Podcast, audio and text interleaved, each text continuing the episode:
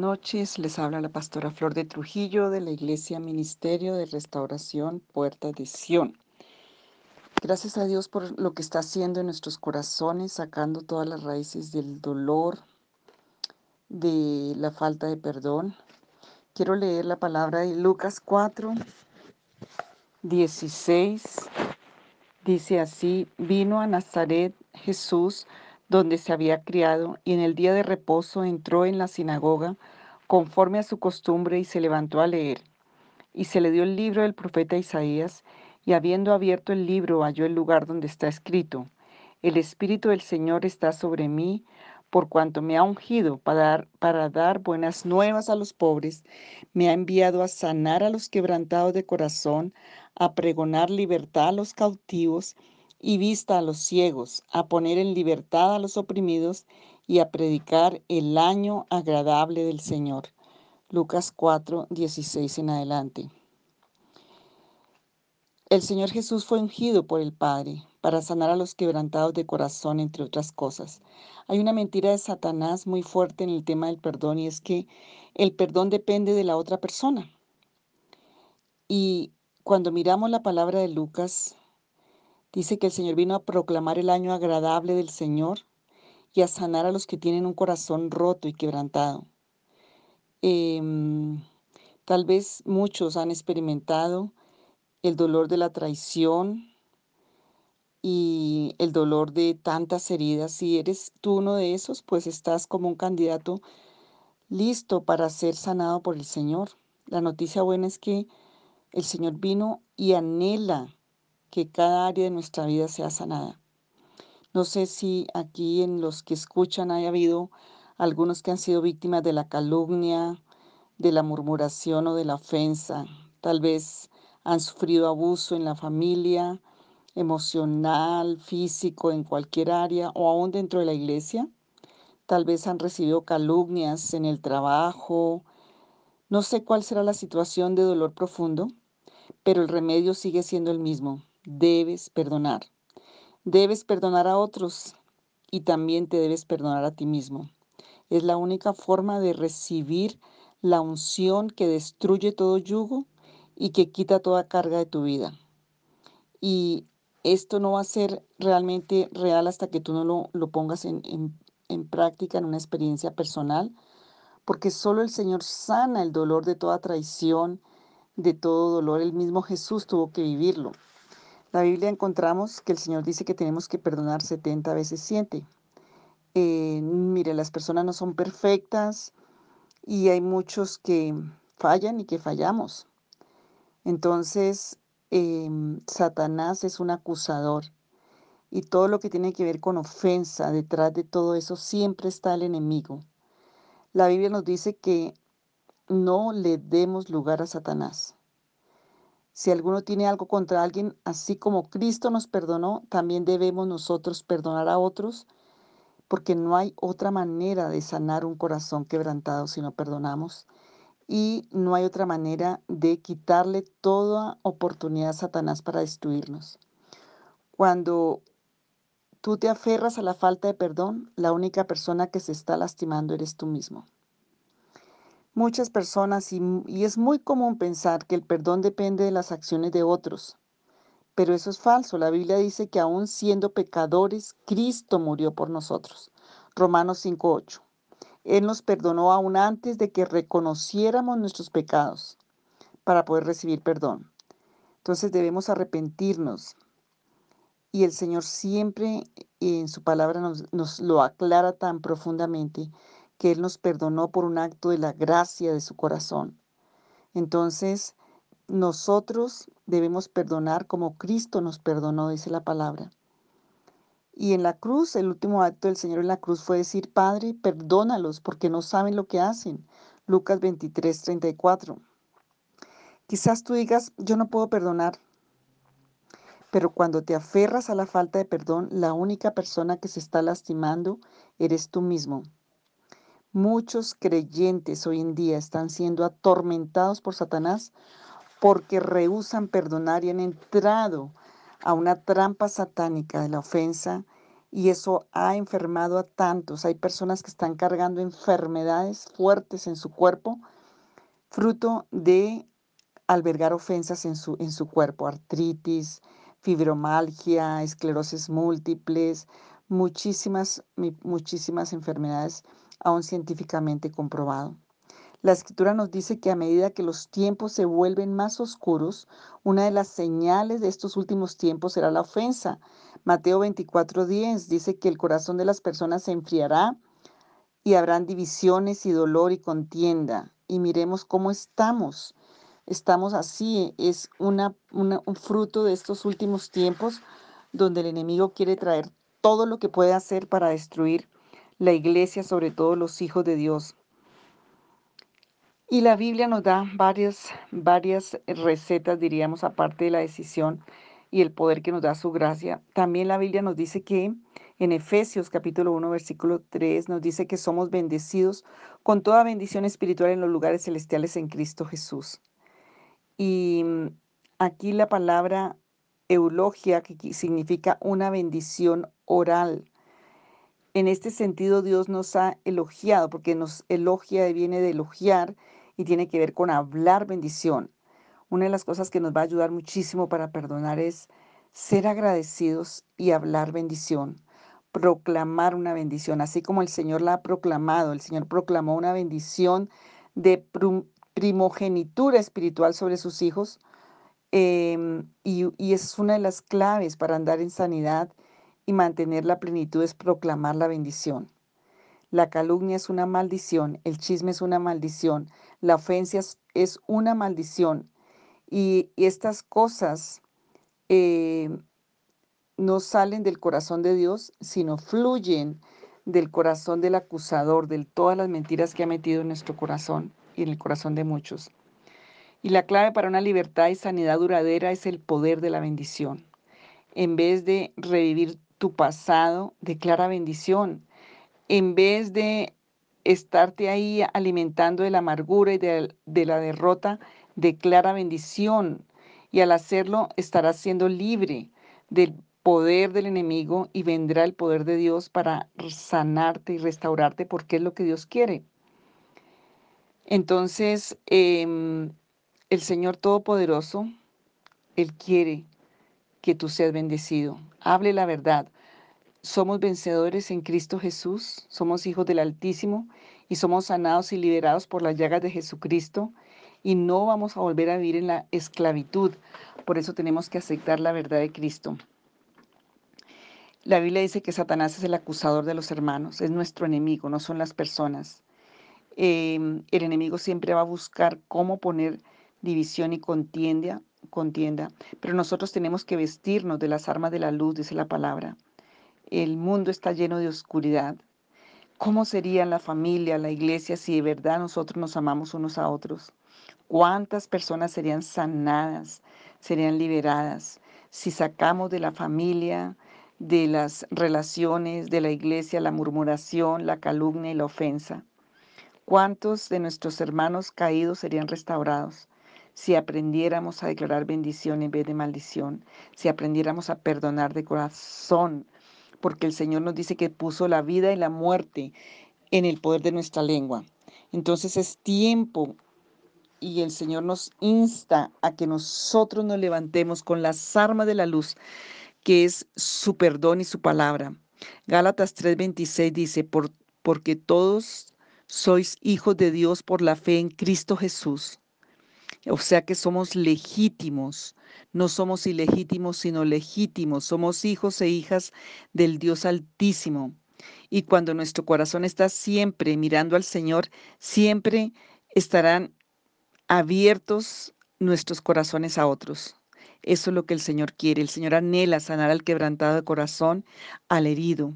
Y este es el tiempo en que nosotros como iglesia de Cristo se levante y sea restaurada. Es tiempo de rechazar la calumnia, la murmuración y la ofensa, porque eso viene de corazones que no están sanos. Y el Señor tiene que levantarnos en plenitud y en sanidad para poder cumplir la gran comisión que tiene para nosotros. Tú eres demasiado importante para Dios y Él te invita a que sueltes lo que está atando tu corazón. Em, cuando el Señor fue allí al, al hombre que estaba en Bethesda, Lucas 5, dice que él estaba ahí, llevaba mucho tiempo ahí en el, en el, en el que, en el estanque, resentido, tal vez amargado, pero el Señor le preguntó, ¿quieres ser sano? Eso está en Juan, perdón, Juan 5 del 1 al 8. Em, estaba quebrantado y herido y había estado en condición durante mucho tiempo. Y el Señor viene allí y le dice, ¿quieres ser sano?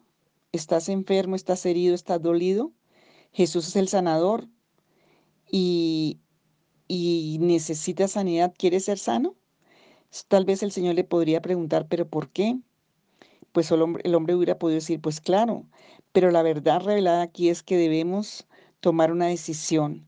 La sanidad es un asunto que tenemos que decidir y romper los mecanismos de defensa. El Señor nos enseñó a perdonar 70 veces 7. Es tiempo de soltar el pasado, de soltar la herida. Y quiero que hagamos esta oración en esta noche para ayudarnos y quiero que ores conmigo.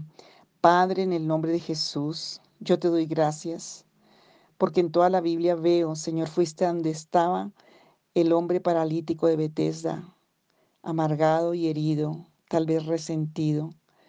Señor, porque nos llamas y porque tomaste el libro y dijiste, hoy se cumple esta palabra delante de vosotros. Tú viniste a sanar a los quebrantados y rotos de corazón.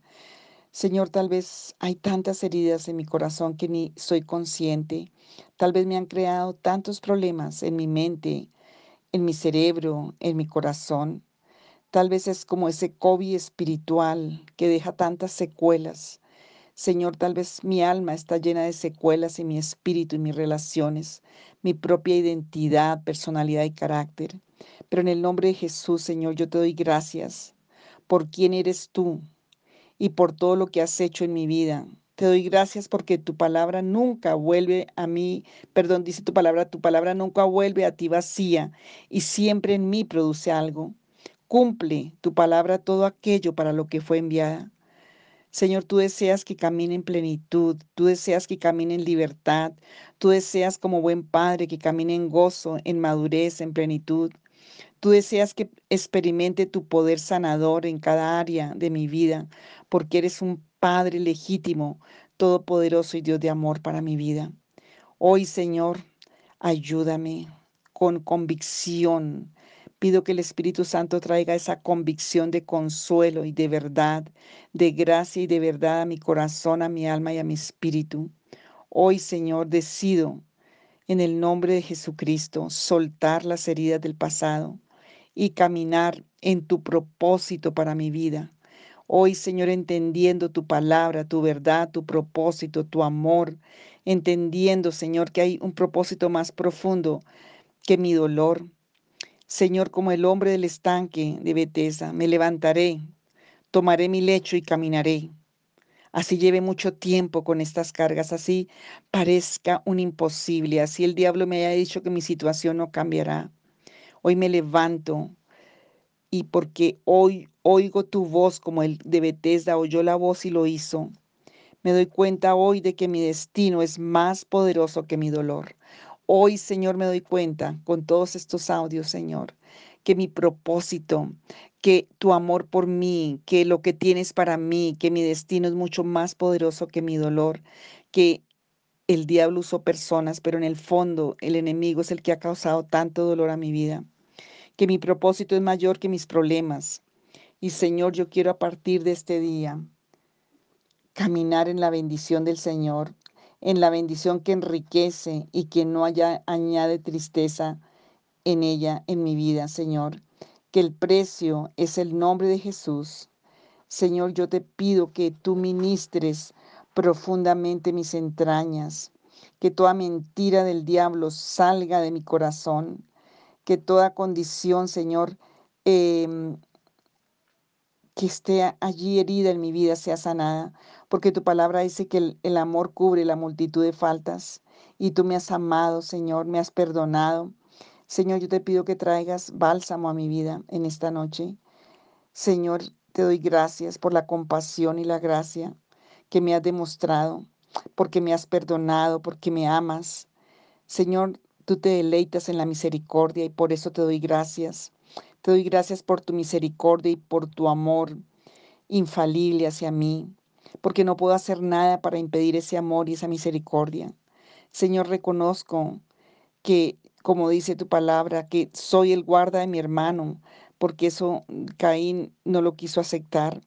Por lo tanto, yo decido no exponer a mis hermanos y hermanas.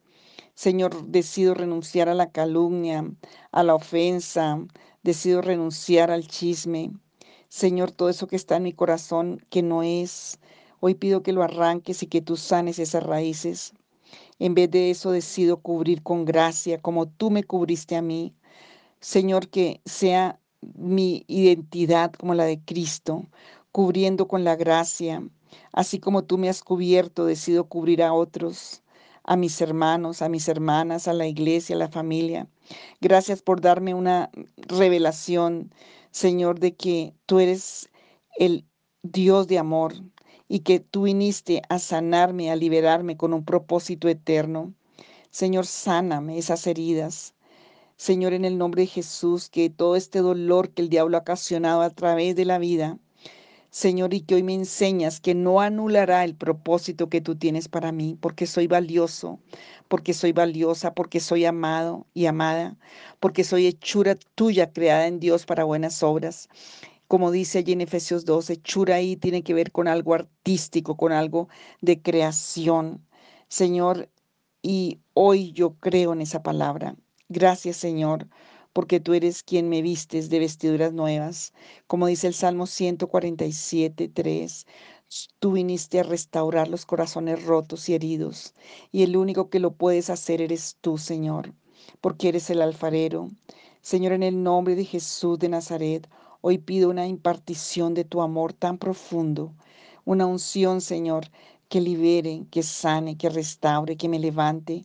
Y hoy quiero consagrarme Señor, que todas estas heridas que el enemigo hizo en mi vida a través de personas y también las que yo hice a otros por el mismo dolor, Señor, ahora que tú las has sanado, sean un instrumento por, por, el que yo pueda llegar a otros y ayudar a otras personas a salir de esas condiciones.